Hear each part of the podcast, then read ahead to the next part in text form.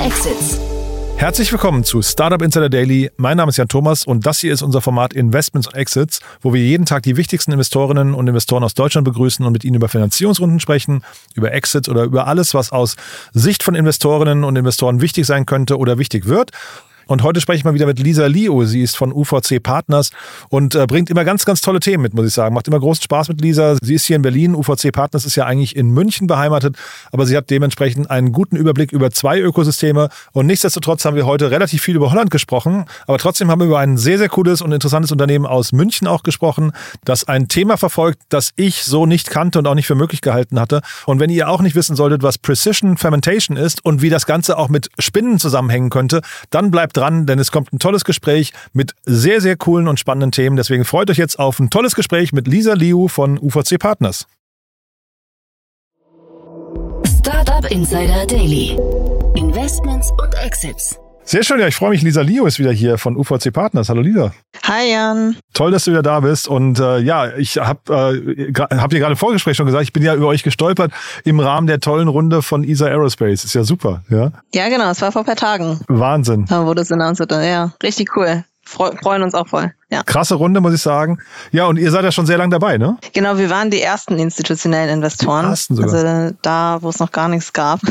Nur die Idee. Ich meine, die, die kommen ja auch bei uns aus dem Ökosystem. Mhm. Deshalb äh, war das sozusagen hier Home Turf für uns. Nee, aber super cool. Es ist eine tolle Runde, muss ich sagen. Und weil du jetzt schon sagst, äh, aus eurem Ökosystem, erzähl doch mal ein paar Sätze zu euch noch, oder?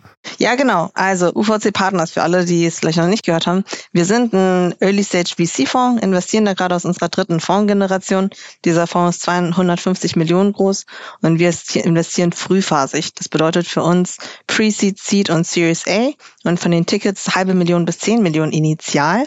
Und ich sag mal, was uns so ein bisschen besonders macht, ist unser Investmentfokus. Sag mal, wir, wir mögen alles, was so ein bisschen komplex ist. Das bedeutet, Investmentfokus kann man eingrenzen in B2B und Deep Tech. Ähm, und ich sag mal, alles, was so eine mehr technische Komponente hat oder auch in Märkte verkauft, die ein bisschen ähm, schwieriger sind zu durchdringen. Also ein Kernbereich bei uns ist Industrial Tech. Wir haben aber auch viel Hardware-Investments bei uns im Portfolio, ähm, wie zum Beispiel ESA Aerospace, aber auch Quantenrechner, Industrieroboter. Aber auch auf Software-Seite haben wir ähm, Software vielleicht im, im Construction-Bereich.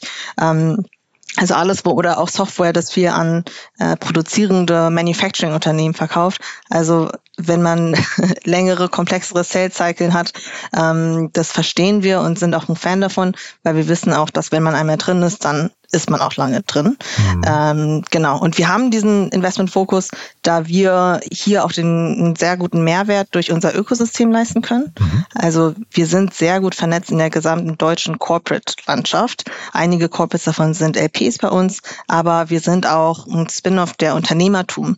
Unternehmertum ist das ähm, Innovations- und Gründungszentrum rund um die TU München. Ähm, das wurde vor über 20 Jahren gegründet mit der Idee, um einfach mehr Innovationen ähm, aus Deutschland herauszufordern, besonders technische Deep Tech Innovationen. Und äh, da gibt es verschiedenste Programme für Startups und Studenten auf der einen Seite, aber auch für Corporates, also für Startups und Studenten einfach, um die mehr ähm, zu pushen, auch Startups zu gründen. Und für Corporates, die kommen dann zu uns, um ein, an Innovationen ranzukommen und noch zu diesen Startups äh, Zugang zu bekommen. Also mittlerweile ist es echt groß. Die Unternehmertum hat 300 Mitarbeiter. Wow. Ähm, viel, also wirklich Anlaufstelle in München. Ähm, kann man sich echt mal anschauen. Und wir als UVC, wir sind sozusagen der VC-Fund, der daraus entstanden ist. Aber wir sind mittlerweile auch so groß, dass wir eigentlich wie ein normaler VC-Fund aufgenommen werden, ähm, wahrgenommen werden. Wir investieren auch europaweit, aber gerne da, wo wir auch wirklich einen Mehrwert mit diesem Ökosystem und den Zugang zu diesem Corporate-Ökosystem leisten können. Mhm. Und du hast das Thema ähm, Hardware gerade angesprochen, ne, das ihr auch macht. Äh, nehmen wir vielleicht das mal als Brücke zum ersten Thema. Ne? Ähm, wenn jetzt so ein Heat Transformers bei euch vorstellig werden würde, ähm, wäre das so ein Thema, was euch reizen würde? Ja, also Wärmepumpen ähm, auf jeden Fall. Wir hatten uns diesen Bereich auch schon angeschaut. Soll ich mal äh, kurz erzählen, wo, wo, was hier ja, passiert ja, sehr, ist, sehr gerne, ja. um mhm. welche Runde es handelt? Genau, also Heat Transformers ist ein holländisches Startup. Die haben gerade ihre 15 Millionen Series A Runde announced. Ähm, und zwar für die Internationalisierung in Deutschland und in UK. Und die, den Lead haben unsere Freunde bei Energy Impact Partners gemacht. Ähm, ist ein sehr guter Energy bzw. Impact VC. Deshalb, wenn die die Runde gemacht haben, denken wir auch, okay, cool, das ist ein echt muss ein echt cooles Investment gewesen sein. Und was die machen, ähm, die sind ein One-Stop-Shop für Wärmepumpen. Also der ganze Wärmepumpenmarkt boomt ja gerade. Also wir haben echt einen Nachfrageüberhang. Problem ist aber, einmal an diese Wärmepumpen zu kommen ähm, weil es da einfach Supply Chain Schwierigkeiten gibt, aber auch die Installation. Also die ist unglaublich unstandardisiert und ähm, unheimlich komplex, da die ganzen Installateure zu bekommen. Und ähm, Heat Transformers kümmert sich um den gesamten Prozess, also Wärmepumpen. Also wenn man einfach Interesse hat, kann man sich da anmelden und dann ähm, helfen die einem, das zu installieren mit den ähm, Installateuren. Ich glaube, da haben die teilweise auch eigene, mit denen sie zusammenarbeiten. Ähm, aber dann auch beim Maintenance dieser Wärmepumpe. Da sind die, bleiben sie dann auch dabei. Ich hatte es ursprünglich verstanden wie so ein NPAR-Modell nur für Wärmepumpen, aber wenn ich jetzt zuhöre, ist es nicht ganz das Gleiche, ne? Es ist ähnlich, also es ist schon vergleichbar. Also am Ende, was NPAR macht für Solaranlagen, machen die für Wärmepumpen. Okay, weil NPAR ja auch die Finanzierung und dann äh, quasi, das sind ja Eigenmarken. Jetzt hat, ich hatte dich jetzt gerade so verstanden, es hat ein bisschen mehr auch von so einem Marktplatzmodell schon fast, ne? Genau, das ist mehr Marktplatzmodell. Ich meine, am Ende, was sie machen, die bringen, die helfen den Konsumenten Wärmepumpen nach Hause zu bringen und diesen ganzen Prozess zu vereinfachen. Genau, nur dass sie hier nicht äh, eigene Assets haben, ähm, sondern eher so wie ein Two-Sided Marketplace auftreten. Ja, und der Markt aber an sich ist ja erstmal super spannend, ne? Der Wärmepumpenmarkt, ja. Also ich glaube, der, die gesamte Energie und hier irgendwelche effizienter zu werden, zu optimieren. Insgesamt ja, speziell Wärmepumpen ähm, gibt es auch unheimlich viel Förderung dafür, also Subventionen vom Staat. Ich glaube, in Holland gibt's da sehr starke und deshalb kommt Heat Transformers auch von dort her. In Gesamteuropa ist es ein unheimlich wachsender Markt aktuell. Und seht ihr das gerne? Wir hatten das hier an anderer Stelle schon mal diskutiert. Seht ihr das gerne, wenn, wenn quasi ein Geschäftsmodell äh, quasi unter Zuhilfenahme von Subventionen und Förderungen ähm, dann funktioniert? Oder muss das auch autark, falls mal die Regulatorik sich ändert, auch autark funktionieren können? Ja, also der Hintergrund hier ist ja, dass diese Subventionen so ein bisschen wie bei den Elektroautos helfen, diesen in den Markt reinzukommen. Das heißt, am Anfang, wenn noch nicht so viel Nachfrage da ist, dann ist es teurer. Das heißt, man muss ein Incentive schaffen. Und meistens ähm, bei diesen Sachen, also solange es dann Economies of Scale gibt, das heißt, wenn die Wärmepumpenhersteller dann ganz viele Wärmepumpen herstellen, dann wird es ja günstiger. Und so schaffen sie es dann auch, wenn sie skaliert haben, dann ähm, den Preis zu, zu senken, dadurch, dass sie einfach größer sind und das dann auch ohne Subvention ähm, laufen kann. Das heißt, wenn das der Fall ist, und so würde ich das hier auch sehen, genauso wie bei den Elektroautos, dann können wir irgendwann so viel äh, Masse erreichen, dass die Wärmepumpen dann auch, äh, also Produktion, Installation, alles so mhm. günstig wird, mhm. dass es dann so normal einfach Marktstandard wird. Die haben wahrscheinlich dann aber auch das gleiche Problem oder die gleichen Herausforderungen wie in so einem Endpal. Ne? Also da geht es um das Thema Lieferketten irgendwie, also das Supply Chain irgendwie ähm, sicherzustellen ähm, und dann wahrscheinlich auch die Installateure. Das ist bei, bei Endpal ja das eigentlich das, das größte Bottleneck, ne? Ja, genau. Also da weiß ich auch nicht, wie genau das Heat Transformers löst. Mhm. Ich habe mal kurz auf deren Webseite geschaut und unter den Job-Openings, da kann man auch äh, Installateur werden. Und ich glaube, die arbeiten da mit eigenen, die sie ein, einstellen, aber auch mit Third-Party-Providers. Aber klar, das ist ein klares Bottleneck. Ich meine, Fachkräftemängel, da kommt man nicht drum herum. Ähm, ich meine, Endpal, aber alle, die sagen natürlich, hey, wir machen die Prozesse viel effizienter. Also ein Installateur muss sich vielleicht mehr weniger, also kann sich mehr auf das, das tatsächliche Installieren von den Wärmepumpen kümmern ähm, und viel Admin-Kram oder viel, sage ich mal, Prozessthematiken können da digitalisiert werden. Das macht Heat Transformers auch. Ähm, aber klar, am Ende ist das wahrscheinlich ein riesiges Bottleneck. Also sowohl die Wärmepumpen zu bekommen. Ich glaube, meine letzte Information war, dass es teilweise bis zu zehn Monate Lieferzeiten gibt für so Ach, eine was, Wärmepumpe. Also stell dir vor, du bist Konsument, du willst Wärmepumpe kaufen, musst erstmal zehn Monate darauf warten. Also. Und klar, dann halt auch noch die Leute zu finden, die das einem installieren.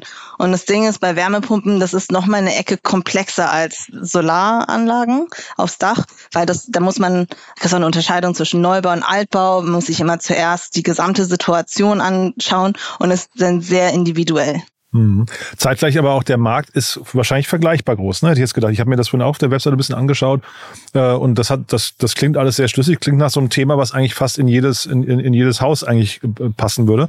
Ähm, dem, ne, so wie halt eben Solarpaneele auf jedes Dach eigentlich passt. Also von daher der Markt, dem ich, ne, ich, ich kenne jetzt nicht die Gründe, wer, wer da den Markt hinterher für sich entscheidet, aber ich würde sagen, von der Marktgröße her ist erstmal sehr attraktiv. Ja, auf jeden Fall. Also genau, wie du schon sagtest, also eine Wärmepumpe kann eigentlich in jedes Haus rein. Bestimmt gibt es bei bestimmten Häusern am anfänglich mehr, ähm, sage ich mal, Potenzial, dass man rausholen kann. Mhm. Aber am Ende ähm, macht es für jedes Gebäude Sinn. Und auch nicht nur in Privathäusern, sondern auch im industriellen Bereich. Das ist auch nochmal ein, ein großer Marktbewerbung, aber genauso wie bei Solar auch. Hm. Heat Transformer ist der Name, den finde ich so lala gut. Also ich finde Enpa, die haben wirklich eine, eine, eine, coole Marke geschaffen, ja. Heat Transformers ist mir so ein bisschen zu, zu ungriffig. Also ich, es äh, beschreibt zwar wahrscheinlich ganz gut, was sie machen, aber ist jetzt kein, kein Brand, das auf so einem, auf so einem, äh, auf so einer Wärmepumpe stehen würde wahrscheinlich, ne? ja, guter Punkt. Darüber habe ich noch gar nicht nachgedacht, aber du hast recht. Ich finde den Namen auch nicht so sexy. Ja. Hm, kannst du mal überlegen. Vielleicht gibt es ja einen anderen Namen für die. Besonders wenn, wir wollen ja nach Deutschland und äh, in die UK. Genau mehr macht vielleicht Sinn, dann nochmal einen griffigeren Namen zu finden. Ja, oder das ist nur der Name im Hintergrund vielleicht. Äh, ne? Also dazu kennen wir es jetzt vielleicht beide dann zu wenig, aber ich fand den jetzt so lala gut. Ne? Du, dann lass uns mal zum nächsten Thema gehen. Das finde ich ja jetzt richtig cool. Und du hast ja vorhin schon von Unternehmertum ge äh, gesprochen.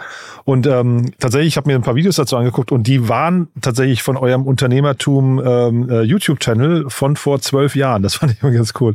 Ja, also wirklich sehr, sehr, daran merkt man, wie alt das Unternehmen schon ist, über das wir jetzt sprechen. Ne?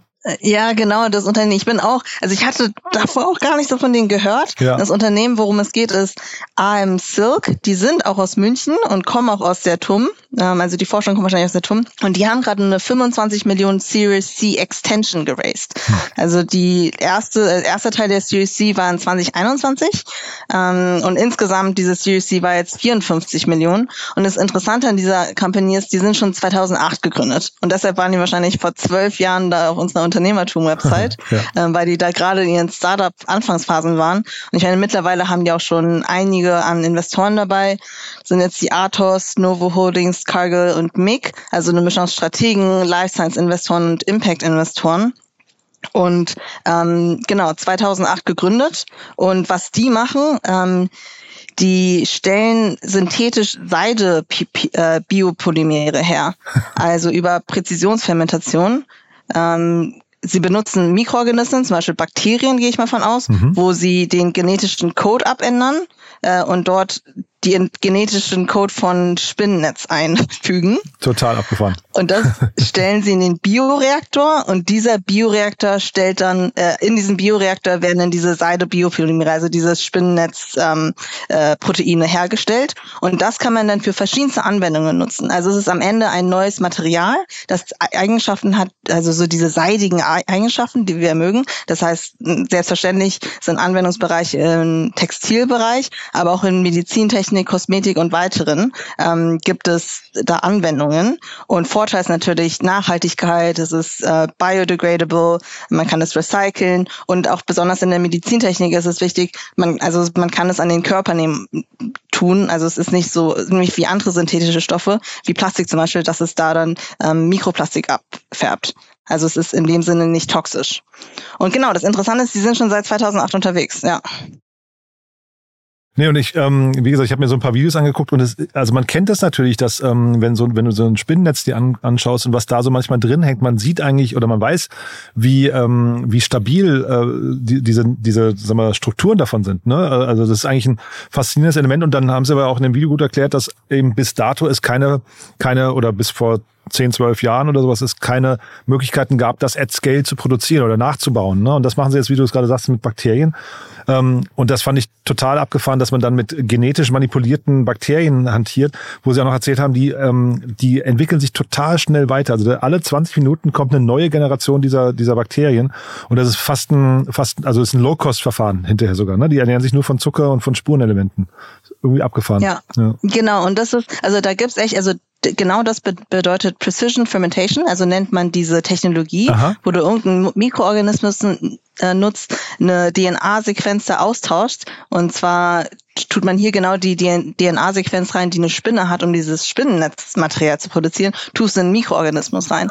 Ähm, das kannst du auch für verschiedenste andere Anwendungen nutzen, also viel im Food-Bereich, für andere ja. Proteine, Käseprotein zum Beispiel. Da gibt es auch das Startup Formo in, in, aus Berlin, mhm, genau. ähm, aber auch für andere neue Materialien. Das basiert alles auf dieser äh, Precision Fermentation Technologie. Und wie das, also das Konzept dahinter ist, eine Spinne, also eigentlich könnte es auch eine Spinne nachbauen, aber eine Spinne ist unheimlich ineffizient, weil ja eine Spinne ähm, wenn, muss sich halt füttern, also ernähren von, von Essen und viel aber geht ja in den Körper der Spinne. Also nicht alles, was du da rein tust, geht auch äh, dann in das Protein, das es produziert, äh, daraus. Stimmt. Und wenn du das aber in Mikroorganismus reintust, ein Mikroorganismus ist viel kleiner. Das heißt, der Anteil an äh, Protein, das dieses Mikroorganismus produziert, also das ver vermehrt sich ja auch, ähm, aber das Protein, das es produziert, ist halt anteilsmäßig äh, viel höher und diese Mikroorganismen die vermehren sich viel schneller. Eine Spinne, keine Ahnung, wie lange die lebt, aber äh, wie schnell die Kinder bekommt. Aber diese Mikroorganismen, die vermehren sich viel, viel schneller und dadurch kannst du viel schneller skalieren. Aber du musst es halt alles in einem Bioreaktor machen.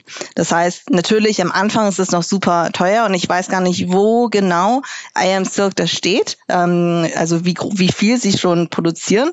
Aber da auch am Anfang ist es sehr teuer, diese Technologie. Aber wenn man dann hoch skaliert, dann kann es potenziell in der Zukunft sehr günstig werden. Mhm.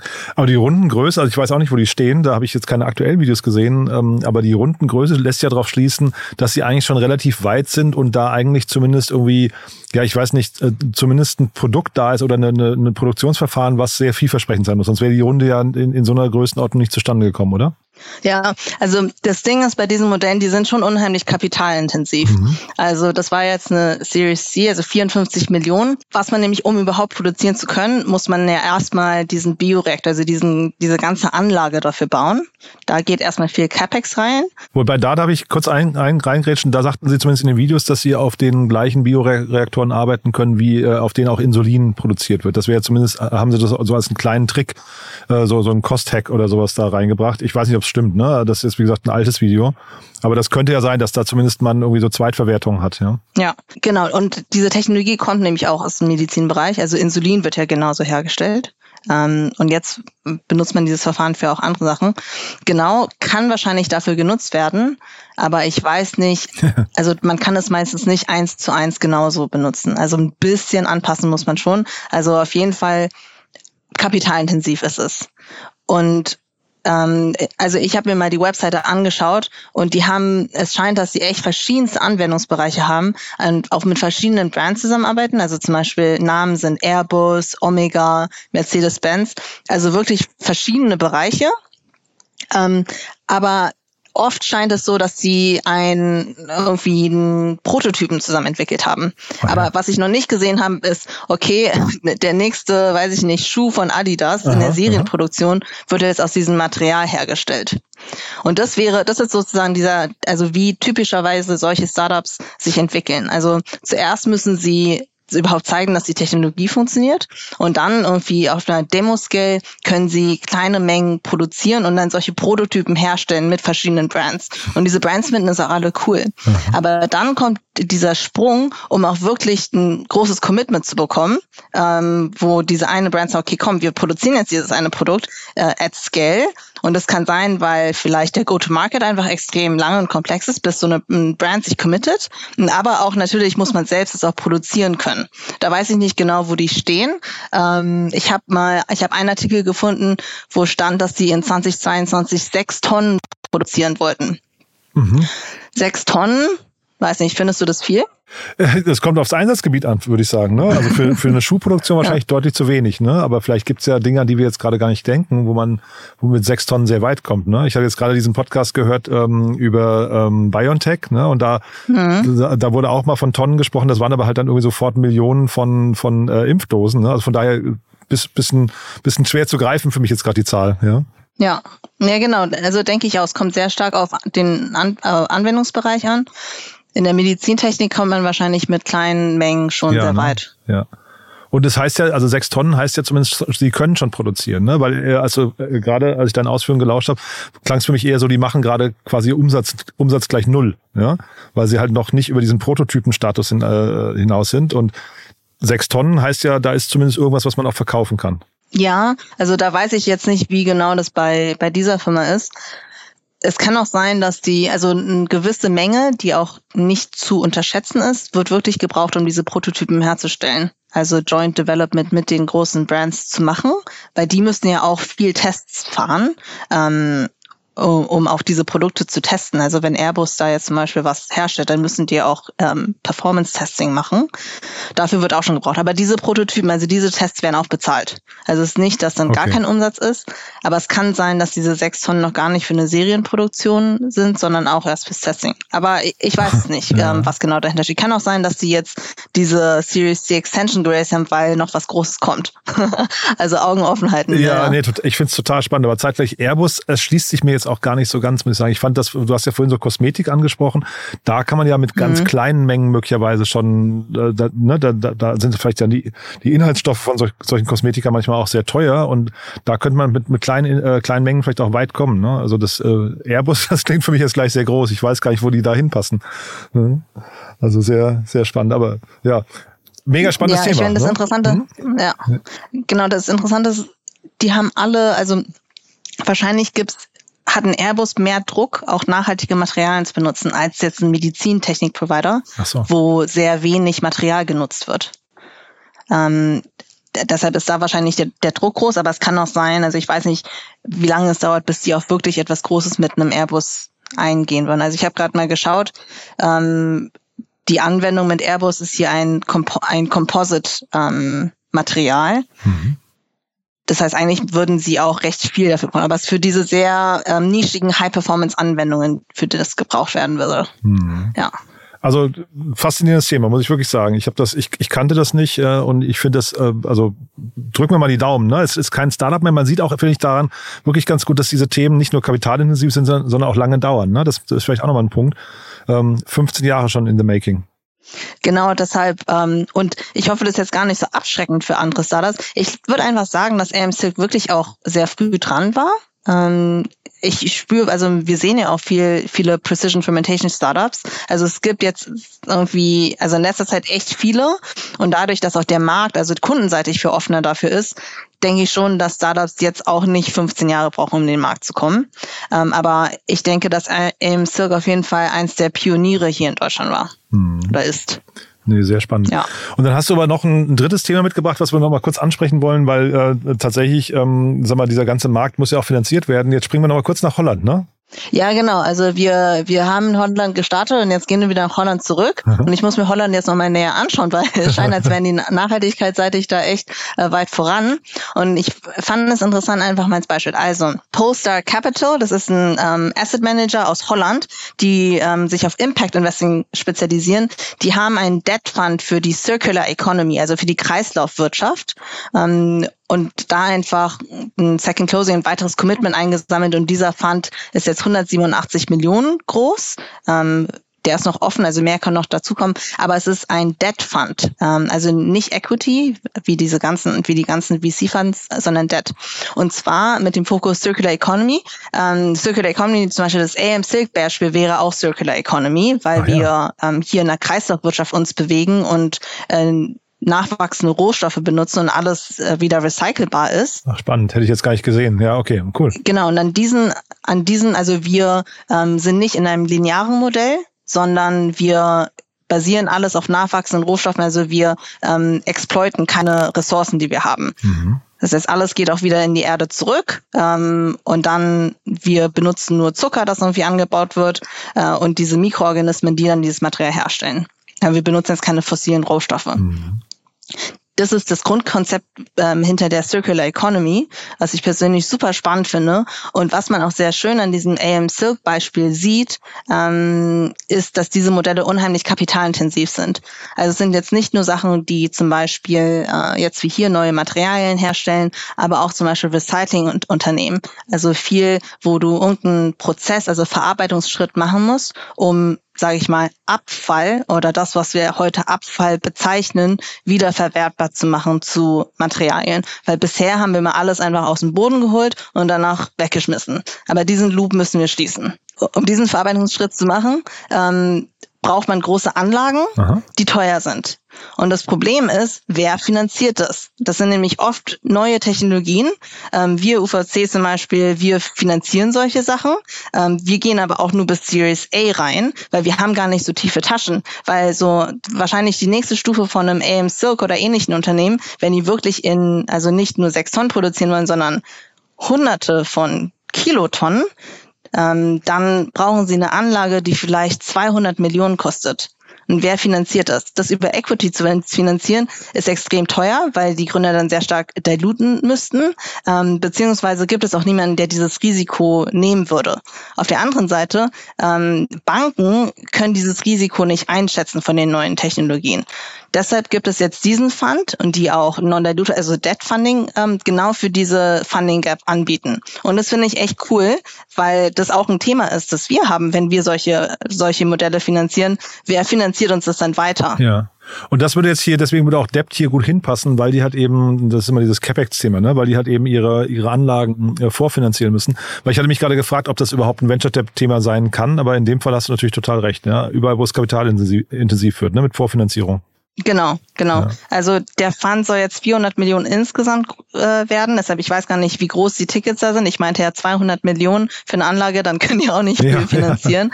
Aber auf jeden Fall, das wahrscheinlich würden die immer mit Equity zusammen investieren. Aber wenn man schon, weiß ich nicht, wenn die jetzt schon die Hälfte davon übernehmen könnten oder auch weniger, würde, wäre das schon ein großer Vorteil.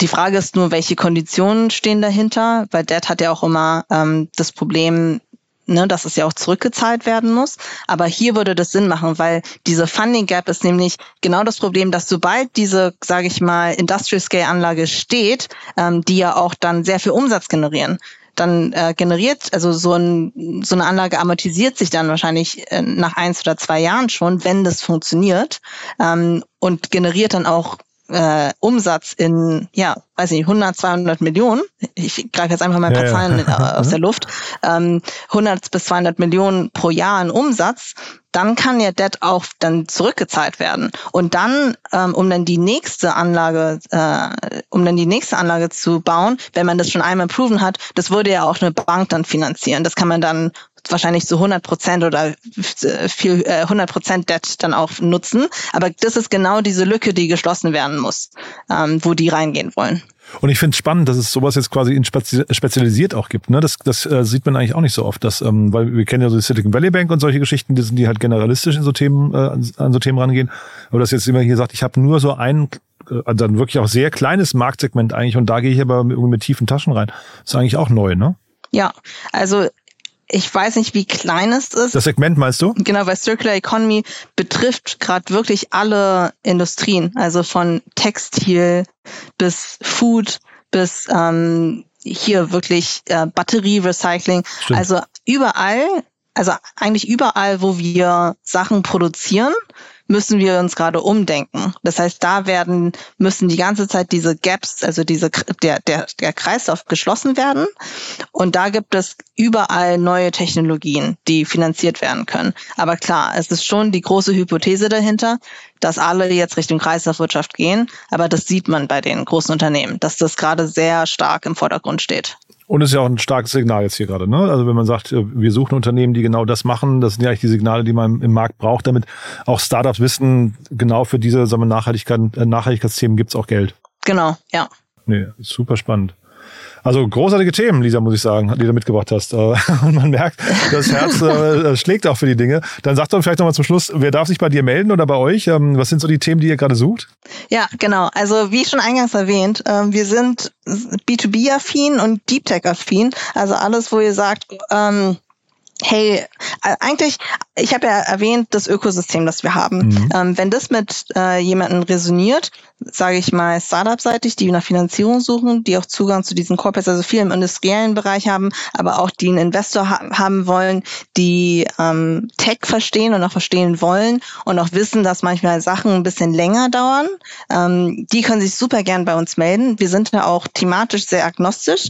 Du merkst, dass mein Herz für den ganzen Nachhaltigkeits-Climate-Tech-Bereich schlägt. Das stimmt auch. Insgesamt ist Climate Tech auch ein super wichtiges Thema für uns im gesamten Fonds. Ich bin auch nicht die Einzige, die äh, sich das bei uns anschaut. Ähm, aber wir haben auch mal, sage ich mal, Themen, die jetzt nicht unbedingt Climate Tech sind, die sind bei uns auch im Fokus. Ähm, also die, so wie zum Beispiel Industrieroboter, also alles, was so im Industrial Tech Bereich ist, ähm, die auch super gerne bei uns melden. Und ansonsten auch andere Player, also Corporates, andere Investoren, die sich auch mal mit uns austauschen wollen, auch mal diese Connections zu uns und Unternehmertum und den ganzen Münchner Ökosystem haben wollen, die auch gerne bei sich melden. Und bei mir spezifisch melden, gerne, ähm, ich, ich halte bei uns die Flagge in Berlin hoch. ähm, das heißt, ich bin auch in Berlin, wir haben ein kleines Berliner Office und ich selber schaue mir viel im Bereich Climate und Food an. Also besonders diese ähm, Biotech-Themen wie auch das AM Silk finde ich super spannend und alles im Bereich Circular Economy äh, ist mein Fokusthema. Super. Du, dann ganz lieben Dank, dass du da warst. Hat mir echt großen Spaß gemacht, Lisa, und dann freue ich mich auf die Fortsetzung. Ja, freue mich auch. Bis zum nächsten Mal. Bis dann, ne? Tschüss. Ciao. Startup Insider Daily, Investments und Exits. Der tägliche Dialog mit Experten aus der VC-Szene. Ja, das war Lisa Leo von UVC Partners. Sehr cool, ne? Habe ich ja vorher gesagt. Ein sehr, sehr cooles Gespräch, sehr coole Themen, muss man sagen. Und ich kann euch nur empfehlen, schaut euch äh, vor allem AM Silk mal ein bisschen genauer an. Das ist wirklich schon sehr abgefahren. Bin gespannt, wo da die Reise hingeht. Wir haben ja jetzt gerade relativ viel gemutmaßt, aber dass sowas geht, ist echt schon abgefahren. Ja, ansonsten meldet euch gerne bei Lisa. Sie hat ja gerade gesagt, welche Themen für Sie spannend sein könnten. Und wenn es euch insgesamt gefallen hat, dann gerne weiterempfehlen, diese Folge oder den Podcast an sich. Und zu guter Letzt nochmal kurz der Hinweis auf unseren neuen Newsletter. Ihr wisst ja, wir begleiten jetzt dieses Format mit einem eigenen Newsletter zum Thema Investments und Exits. Und den könnt ihr einfach abonnieren auf www.startupinsider.de und dann auf den Bereich Newsletter klicken. Dort findet ihr diesen und auch alle anderen Newsletter, die wir gerade im Angebot haben. Von daher, ja, einfach mal ausprobieren. Kann man jederzeit auch wieder deabonnieren, wenn es einem nicht gefallen sollte. Meine Wette wäre aber, ihr bleibt dabei. So, in diesem Sinne, danke fürs Zuhören und ja, bis nachher. Hoffentlich, es kommen noch tolle Interviews. Oder falls nicht bis nachher, dann spätestens bis morgen. Ciao, ciao.